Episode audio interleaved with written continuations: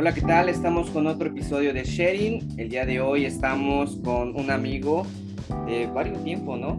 Sí. desde tus inicios, ¿no? De la renovación, siete años. Él es Andrés Bravo. Bienvenido, Andrés. ¿Cómo estás? Hola, ¿qué tal? Mucho gusto. Pues bien, a gusto aquí tratando de, de platicar de algunas cosas contigo y pues con toda la disponibilidad para eh, poder tener una charla. Claro. Fíjate que este se complicó para vernos, pero ya gracias a Dios este, ya nos administramos.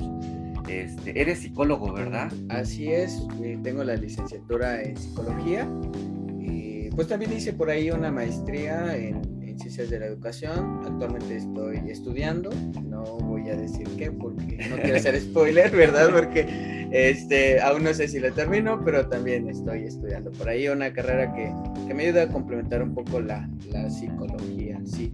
Pero fíjate que... Uh, los estudios en psicología lo que a mí me ha servido más es adentrarme a, a cierta teoría este, que pues prácticamente yo lo aprendí en la calle leer precisamente eh, esta teoría que se llama psicoanálisis, pues lo aprendí en la calle, porque no en el sentido de la experiencia, sino más bien es un tipo de lectura en la que es comentada y que este, constantemente hay que estar lee, lee, lee entonces, lo que yo apropio como conocimiento de psicología es a través del psicoanálisis, que no precisamente lo, lo, aprendí en escuela, sino más bien como un estudio personal. Autodidacta, tú Así a leer de manera. Oye, por ejemplo, en esa parte tanto de psicología con la iglesia, ¿has tenido así como que una limitante de saber de separar o si te ha ayudado? Eh, bueno, tuve un, suceso curioso porque mientras yo me acercaba al psicoanálisis, me consideraba que cada vez me hacía más duro, porque eh, dentro de incluso la historia del conocimiento, Sigmund Freud, el creador del psicoanálisis, fue un parteaguas en, en la historia del, del conocimiento, tanto en la psicología, en la psiquiatría, pero fue un un hombre este, muy, muy estudiado en el que rechazaba totalmente la idea de, este, de una religión, porque él decía que la religión es nada más la sustitución materna y que solamente aquellos que están necesitados de una necesidad arcaica infantil se llegaban a Entonces, cuando yo me sumerjo al psicoanálisis, empiezo a entrar en conflicto, no precisamente desde la psicología, sino más bien del psicoanálisis. Y creo que en un viaje que tuvimos, recuerdas, en una, eh, en una avanzada, no, fue un retiro de, servidores en, Cuernavaca, íbamos platicando acerca de eso, que, que, yo me estaba acercando mucho al psicoanálisis, ¿no? Creía, pensé que este, era algo que iba a poder sobrellevar, pero lo cierto es que no, porque incluso después de siete años de estar leyendo psicoanálisis, me siento como en un... estoy pagando las consecuencias de ello. sí, sí, eh, he estado teniendo actualmente una, se podría decir, una ah, conversión, una transformación en el que tiene que ver mucho la idea del psicoanálisis. Te voy a decir por qué eh, en el psicoanálisis uno de los conceptos fundamentales es hablar sobre el amor, ¿no? Y, eh, el psicoanálisis entiende que el amor es una necesidad en el hombre, pero es una necesidad que no precisamente tiene que ser saciada, porque si tú sacias esa necesidad de amor, según el psicoanálisis, el psicoanálisis enajenas a la persona, haces dependiente y haces más necesitada a la persona de ese amor. Entonces, eh, una de las cosas, una de las principales cosas en el psicoanálisis es precisamente romper con esa necesidad de amor, pero eso te hace más frío. este, eso hace más frío y hace que eh, tú tengas una perspectiva diferente de las cosas. Y, yo creía, eh, en cierta medida, después de estar sumergido siete años casi en el psicoanálisis, creía ser experto en el tema del amor. Y resulta que hasta hace unos meses eh, el Señor, Dios me empieza a mostrar qué tan equivocado estaba. porque Él es el amor y, en esencia Él es lo que necesitamos. Y sí, en el hombre el amor es una necesidad, pero una necesidad que debe ser saciada tanto humanamente como divinamente. Pero el psicoanálisis descarta totalmente lo divino en cierta medida y, trata de romper con esa necesidad del hombre en cuanto al amor. Entonces eso me llevó a, caer en una idea existencialista de las cosas, en el que no o casi nada tiene sentido para la existencia. Tanto eh, el amor como algunos conceptos fundamentales del hombre, como este, el deseo, eh, las pasiones, eh, el, sentido de la existencia, es totalmente inexistente. Para Freud, eh, el sentido de la existencia no existe, no hay un sentido de la existencia. Estamos aquí en el mundo tratando de soportar nuestra propia existencia y todo lo que el hombre ha creado es un intento de sobrellevar su propia vida. Sí, entonces eh, ha sido un poco complicado porque eh, te decía, yo me creía un experto en este tema del amor, este, tratando de rechazar eh, todas las ideas humanas acerca del amor. Y, y yo creía que estaba bien. O sea, yo encontré el sentido de la existencia en Freud al decirme que no había un sentido, porque al no tener yo mismo un sentido de vivir, dije, pues de aquí soy, porque verdaderamente si yo no tengo un sentido de la existencia, es porque no la existe, ¿no? Y eso no me permitía ver personalmente lo que había en mí. Y, y, eso me ha llevado a que en la actualidad este, tenga un proceso de, de despojar incluso de mí mismo, para llegar a la idea de lo que verdaderamente es el amor. O sea que quieres decir que lo que dice Freud es ser más como que egocentrista para ti, o sea, no ceder, el, amor no es ceder, no darlo todo a la otra persona, eh, sino nada más para ti. Sí, más o menos. E, es un, es un tema bastante complicado porque en principio es negar incluso eh, un tanto la existencia de un amor eh, un tanto natural. ¿Por qué?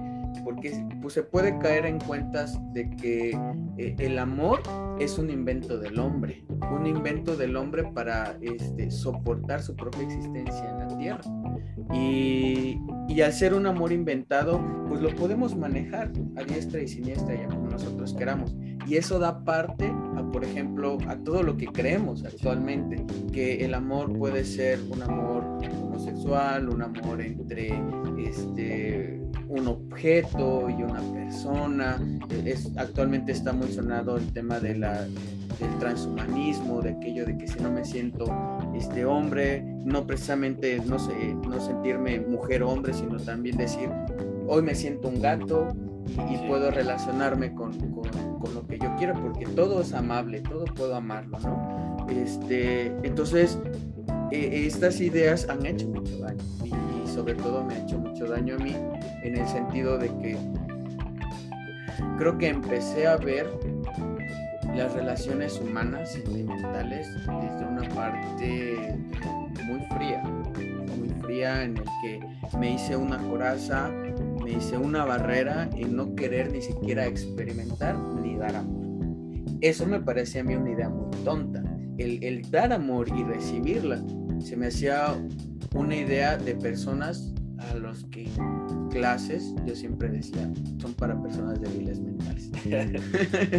sí, porque, porque eh, meterse a la filosofía, al psicoanálisis, es ver que eh, el amor humano hace daño al hombre y que hay que buscarlas desde otras eh, maneras, como por ejemplo el arte, la cultura y demás. Pero no nos damos cuenta o no se dan cuenta quienes están sumergidos en ese psicoanálisis que se hace una barrera enorme entre el amor humano, que debe existir y que es fundamental para nosotros.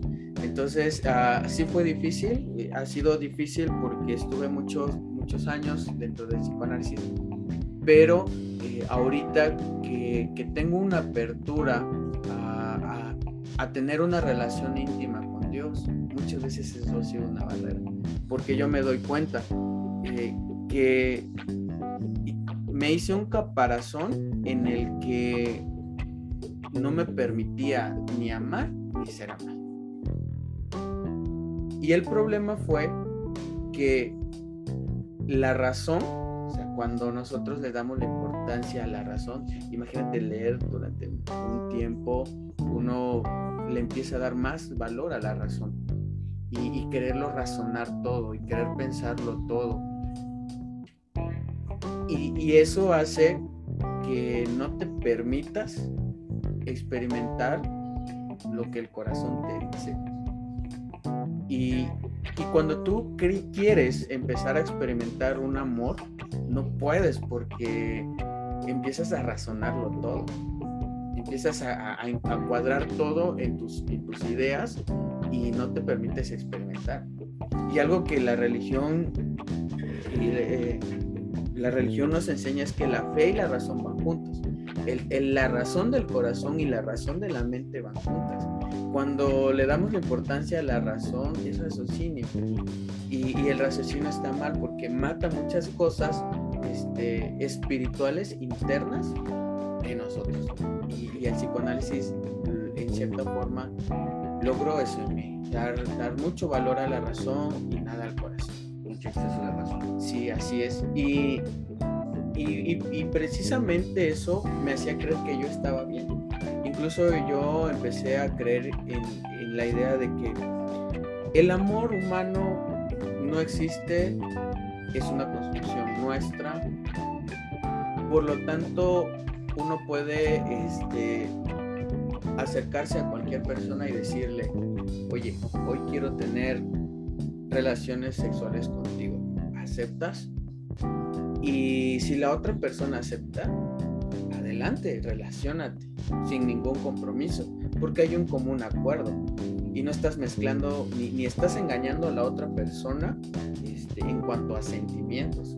Y yo caí en eso y, yo lo enseñaba así. Eh, yo les decía algunos alumnos, porque eh, me dedico en algunas ocasiones a dar clases, decir, bueno, ¿cuál es el problema del amor? El problema del amor es que romantizamos todo. Pero si tú como hombre o tú como mujer llegas directamente a ellos y les dices, oye, ¿sabes qué? Me gustas, no estoy enamorado o incluso tengo una relación este, de noviazgo con alguien más, pero hoy quiero tener relaciones contigo, ¿aceptas? Y si sí aceptan, pues bueno, se le da esa apertura. Pero yo siempre enseñaba, tienen que estar conscientes de qué es lo que quieren. Quieren solo sexo, eh, adelante, hay consentimiento.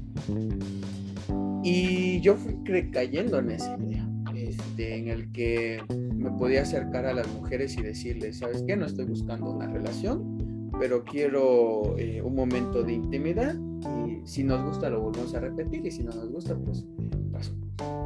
Pero eso eh, era consecuencia o, ha sido o fue siendo consecuencia de, de, esta idea de construirse en mí de que el amor humano pues es una construcción humana nada más que se puede manejar a diestra y siniestra y también fue construcción de una vivencia personal desde la infancia entonces fue como una suma en el que yo me doy cuenta hasta hace unos años lo mal que estaba. Eh, porque según yo, era una persona clara, honesta, en las que no engañaba a las personas a través de los sentimientos. Yo iba directo. ¿Qué es lo que quieres? ¿Quieres un momento? ¿Quieres eh, nada más jugar? Pues adelante, ¿no? Y no me había percatado que todo eso era porque en mis sentimientos, en mi raciocinio y por la vida este, personal, había un daño en mí y que estaba dañando a las demás personas. Según yo estaba haciendo bien las cosas porque era claro y era honesto y era directo con las personas. Y, y no me daba cuenta del daño que a mí mismo me hacía. Y estuve por mucho tiempo así, incluso teniendo una relación sentimental. Yo pues acudía a, aquellas personas a los que sí, yo sentía que tenían una atracción hacia mí, aprovechaba eso. Y me fui dando cuenta posteriormente a que empecé a dañar o dañé a muchas personas. Dañé a muchas personas desde el aspecto emocional, desde el aspecto sentimental, por estar dañado sentimentalmente y emocionalmente. Pero tú no puedes lograr eso si, no hay un trabajo contigo. Sino porque eh, la masculinidad del hombre, si no se tiene cuidado, eh, muchas veces lo podemos ver entre que entre más mujeres tienes, entre más hábil eres con las mujeres, eres más masculino. Y creemos y crecemos con esa idea. Pero no nos, no nos damos cuenta que eso también a nosotros como varones nos hace mucho daño, nos hace mucho daño esa idea. ¿Por qué? Porque si como varones este, empezamos a, caer en el rol del placer corporal nada más, también, también nos hacemos un vacío y sentimos un vacío. Recuerdo una vez, eh, hace poco, que en este, cuando yo estaba en esta idea de, de de ser sincero con las personas y, diferenciar de que si solamente se quería un, momento de placer, una persona que, aceptó, que aceptó esa, este, eh, ese trato, en decir, bueno, nada más nos vamos a ver para, para, para satisfacer nuestros placeres, eh, este, me decía, mira, yo veo en ti mucha herida en carne y no caigas en tener eh, a muchas personas eh, en cuanto a, relaciones sexuales, porque un día vas a levantarte de una cama este, y te vas a sentir vacío y peor de lo que te sientes ahorita. Y pues eh, todo eso eh, fue haciendo ruido en mí. Yo había rechazado totalmente la idea de Dios y la idea de la iglesia en ese entonces por conveniencia que es más fácil darle rienda suelta a nuestros placeres corporales y carnales. Y, pues es más difícil tener una creencia, un ideal. Entonces, todas, esas, eh, todas esas cosas en el que fueron haciendo ruido en mí de decir, bueno, tiene razón, las cosas tienen un propósito, tienen un sentido y decido, decido este, dejar a un lado eso y empezar a buscar un sentido a, las cosas, un sentido al amor, un sentido a los placeres corporales, un sentido a la existencia, en el que había apelado mil veces de que no, no había un sentido a la existencia, empiezo a buscarlo y caigo en el mismo lugar de donde yo siento que nací, nací espiritualmente que, es estar frente a Dios.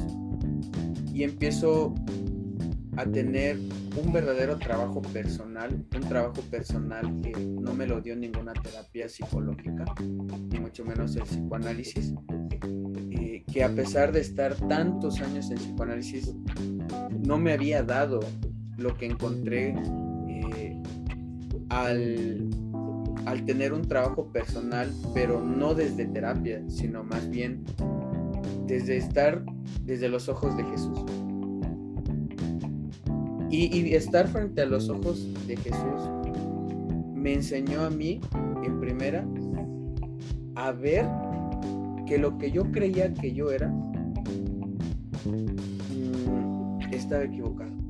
Que el único que sabía quién era yo que mis heridas, tanto emocionales, sentimentales, carnales, este, no eran yo.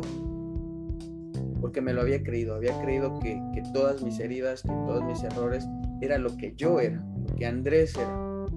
Pero estar frente a, a Jesús en el silencio me hizo ver dentro de mí que verdaderamente todas esas heridas no era yo que necesitaba ser sanado. A partir de ahí, este, el Señor empieza a sanarme, sanó mi sexualidad, sanó mi masculinidad, en las que yo creía o afirmaba 100% que no tenía una herida. Empieza a sanar en mí eh, las ideas de, que la existencia no tenía sentido. Y el trabajo que yo he tenido junto a Jesús ha sido un trabajo que creo que me atrevo a decir como psicólogo y como, como estudiante de psicoanálisis, ninguna terapia te lo da de lo de que has pasado, ¿tú recomendarías tener contacto con psicoanálisis? ¿Una persona católica o carismática? Eh, requiere de madurez? Requiere de madurez. Las personas que se han acercado a mí a pedirme ayuda para tener algún tipo de tratamiento psicológico, hasta el momento yo no recomiendo otro que no sea psicoanálisis porque eh, a pesar de todo el psicoanálisis es una técnica de intervención muy seria, muy seria en la que no va a jugar ni, ni, ni va a, como a experimentar con el paciente. El psicoanálisis sabe lo que hace cuando se lleva una buena formación. Entonces, como tratamiento este, psicológico, yo recomiendo el psicoanálisis, pero este, ahora les digo, es un tratamiento, pero es un arma de dos filos. Porque tanto puede llevarte a, a estar bien, que sí lo hace, pero también te puede inclinar en el estoy bien, puedo hacer lo que yo quiera. Y eso te puede llevar a dañarte de otras formas. Entonces, eh, a las personas que se acercan a mí a, pedir algún tipo de apoyo psicológico, yo siempre recomiendo psicoanálisis, pero siempre el acompañamiento espiritual. Es una cosa que, que debe estar uh, unida, que debe ir de la mano el tratamiento incluso creo que para cualquier tipo de terapia. Si, si el paciente no lleva también un tratamiento espiritual, la terapia psicológica hace su trabajo, sí, pero incompleto. Quiero suponer que personas que están en esa línea no han estado tal vez en decir, bueno, también necesito la parte de espiritualidad. hay varios ¿A qué es lo que te hace diferente que tú ya pasaste eso y ahorita ya estás buscando la espiritualidad? ¿Qué fue lo que te pasó realmente? ¿Eso fue lo que te dijo esa chava? De que hay algo que al final no vas a tener este, como una plenitud, no sé. ¿Y los demás por qué crees que no han llegado a, a tener esa como espiritualidad? ¿O, o crees que también este, hay como un bloqueo de parte de decir, bueno, no lo necesito hasta que lleguen a un tope? ¿Tiene que pasar algo malo? El, problema del, psicoanálisis es que eh, en filosofía, porque el psicoanálisis es más filosofía que ciencia, es que la filosofía puede eh, o te da la oportunidad de profundizar mucho en el ser humano, en el que se dan cuenta de que innegablemente hay una espiritualidad hay un espíritu y que el ser humano vive una espiritualidad. Freud, pues siendo un eh, neurólogo, filósofo, médico, este, reconoce este, esta espiritualidad, pero lo hace desde una perspectiva de la cultura.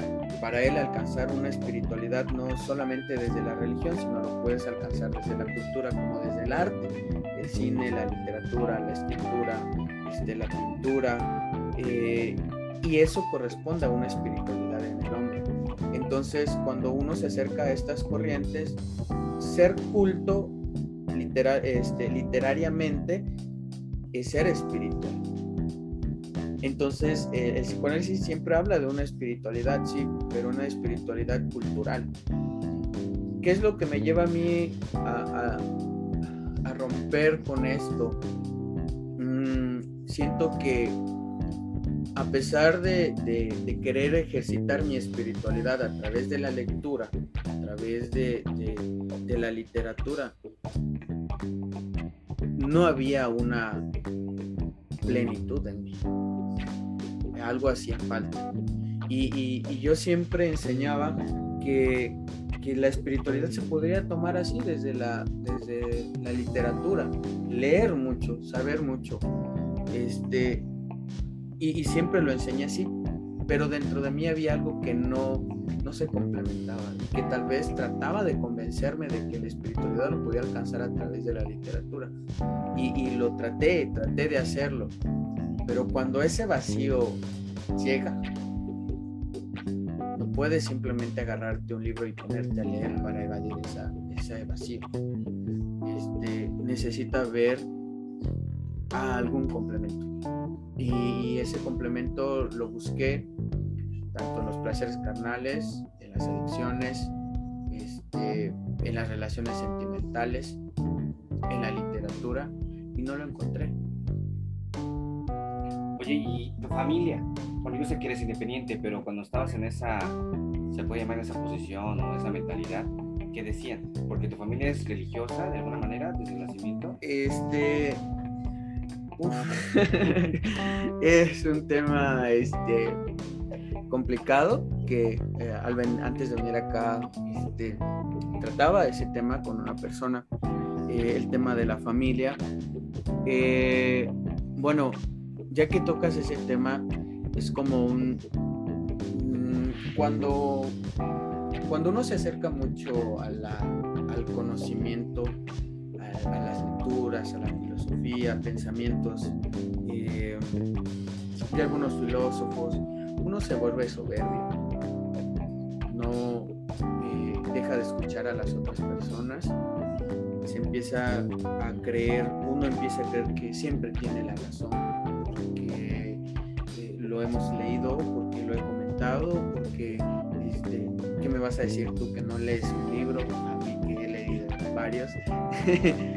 este, y eso hace que, también te encubras, te encubres, escondes esa parte este, en el que tal vez a través de tu historia familiar, a través de, tu vida personal desde la infancia, las relaciones con tus padres, con tus hermanos, se vuelve como una barrera en no querer ver eso, no querer ver la verdadera este, situación familiar, la realidad en casa, la realidad.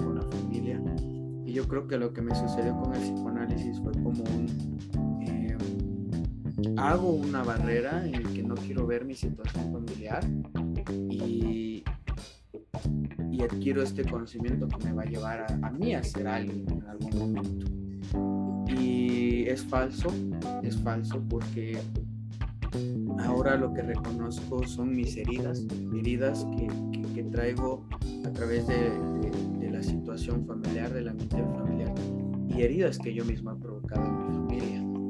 Este, con mi soberbia, con querer buscar otros caminos, querer experimentar otras cosas y, y que si yo no me hubiera acercado nuevamente a Dios y a la religión, no hubiera podido ver esas heridas y quizás hubiera seguido dañando a mi propia familia. Eh, pero ahora me doy cuenta que, este, que no puedo seguir así. No puede seguir así la, la, situación. Este, hay algo dentro de mí eh, que es divino. Hay algo dentro de mí que me da amor. Hay algo dentro de mí que me permite dar amor, que me permite sentirme amado y que tengo que transmitirlo una u otra manera. Y ese propósito, ese sentido, no te lo da ni una corriente psicológica, ni una teoría filosófica, sino te lo da el estar enfrente de aquel que es amor. Y Dios es amor. Actualmente, entonces, de todo este proceso que estás viviendo, brother, actualmente quién es Andrés, cómo te consideras, cómo te defines quién es Andrés Bravo, actualmente, todo lo que ha pasado. Uf, es una gran pregunta. Puedes etiquetar con algunas palabras, ¿cómo te definirías actualmente? te puedo decir como un contraste. Anteriormente yo creía que Andrés Bravo era el conjunto de sus heridas. Heridas familiares, heridas sentimentales, heridas amorosas, heridas con relaciones con los demás. Este, y ahora este, soy un Andrés que trabaja sentirse amado y amar a los demás. Y estoy hablando de un, Andrés que busca la plenitud y busca la felicidad. Y ese Andrés busca la plenitud y la felicidad. ¿Qué onda con la renovación carismática? pues los inicios fueron ahí, bueno, desde que yo te conocí fue ahí, ¿no? Eh, las animadas de asamblea. Eh, sí. En sí la renovación, ¿qué onda? ¿Cómo, ¿Cómo la ves? ¿Por qué no escogiste otra parte de, de acercarte a Dios y no en una pastoral? Ya sabemos que la parte de la Iglesia Católica, pero ¿por qué en la renovación? ¿Por qué crees? Porque eh, siento que en primera la llegada a la renovación mía yo la tomaba como casual, porque a mí nadie me invitó a la renovación, a mí nadie me habló de renovación carismática, a mí nadie me dijo ve a tal parroquia, a, intégrate a renovación. Yo llegué por casualidad. Este, un día que estaba muy desesperado, encontré una iglesia y este, pregunté si existía algún grupo, alguna pastoral. Eh, me dijeron que sí y que llegara un miércoles a la asamblea de oración. Y fue mi primer contacto de, de, la renovación carismática conmigo. Mm, cuando yo llego por primera vez a la renovación carismática, la oración espontánea, los cantos gozosos, la adoración, este, la alabanza, fueron como una brisa que empezaron a humedecer un desierto. Y la oración en alabanza, la oración de adoración, la alabanza misma me ha permitido a mí eh, ir sanando, ir sanando totalmente, sanando incluso aquello que yo no he podido ver, aquello que, que, en mi mente ilimitada, a pesar de pensar o creer que tenía mucho conocimiento, no lo alcanzo a ver. En, en, una oración de alabanza, en la renovación carismática, suceden tantas cosas que incluso no por no tener una sensación o una experiencia sensible en el cuerpo, no quiere decir que las personas no se estén sanando.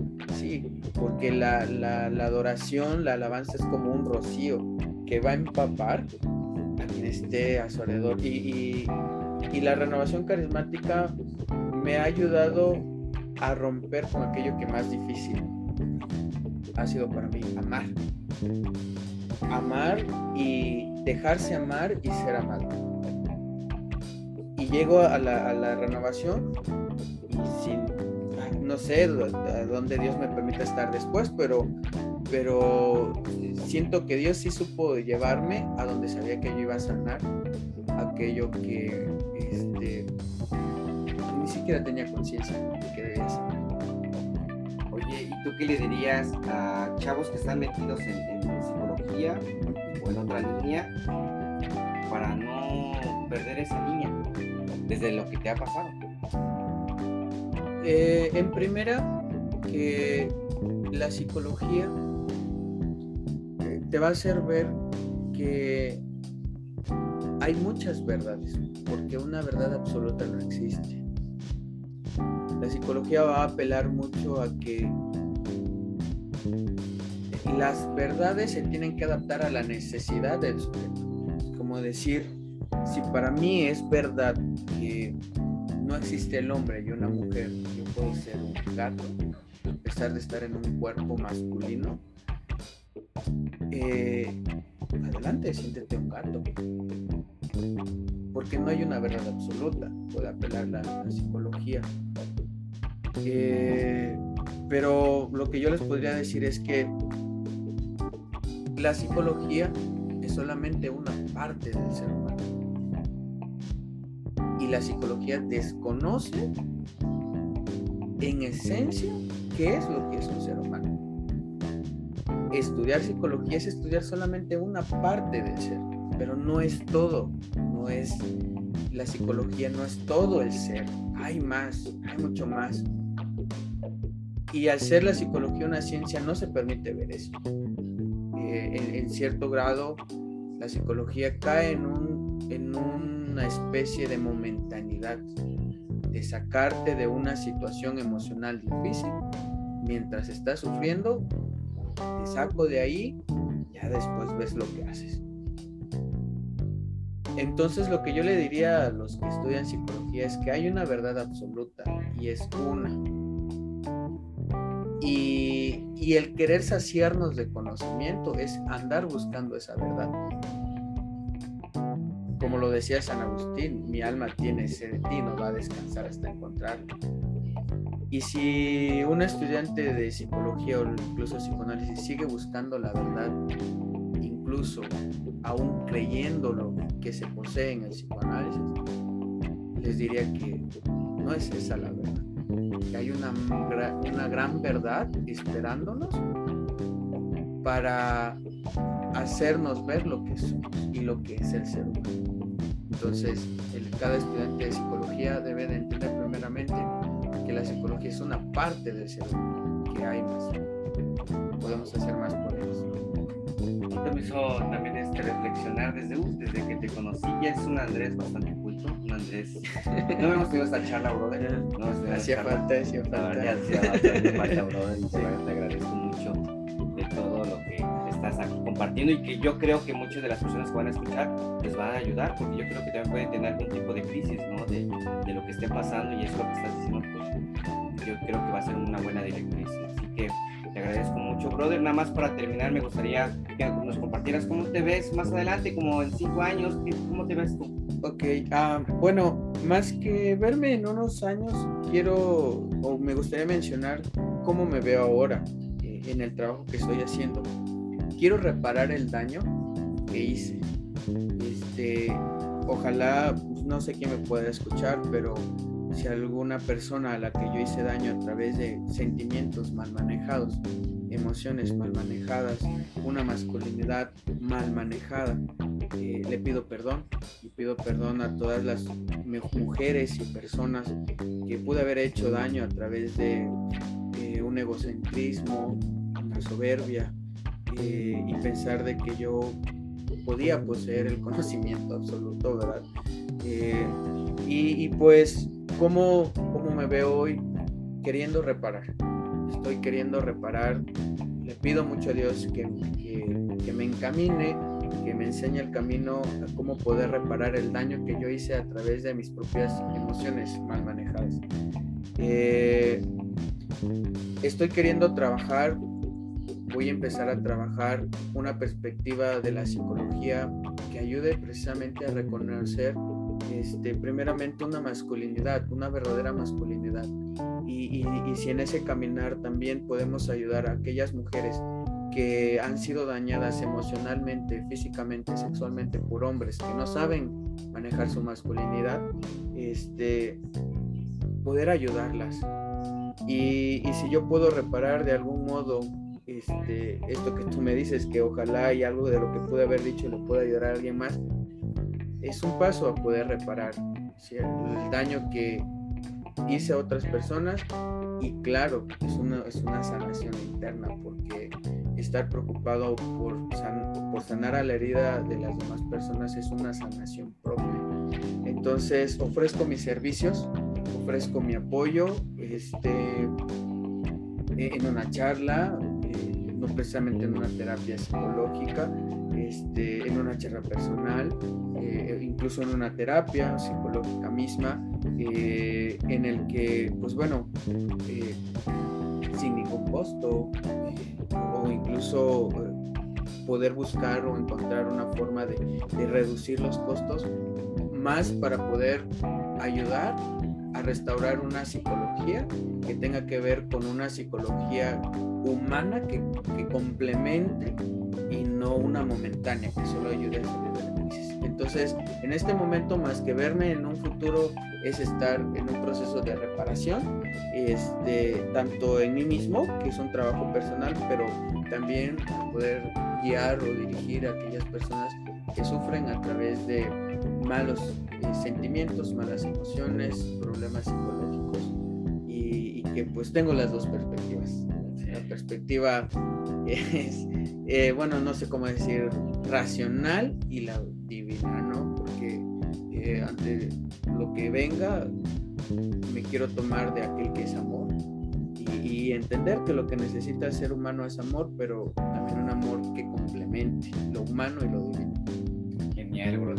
Todo eso que dices de en ese proceso de reparar, yo creo que todo laico se nos olvida eso porque es, es, un proceso de conversión. Todos estamos en la conversión y como que tú lo haces más consciente en eso y puedo, tal vez se escucha mal comparar con otras personas, pero las otras personas no están luchando. En cambio, tú ya haces esa conciencia, lo quieres reparar y eso es lo que nos invita todo laico, ¿no? Esa parte. Te agradezco mucho, Andrés, que Dios te bendiga mucho. Yo creo que esta plática tiene que salir mucho más porque estos minutos son quedando muy cortos, brother. ¿Sale? Claro que sí, con mucho gusto. Estamos para servirles. Gracias, nos vemos.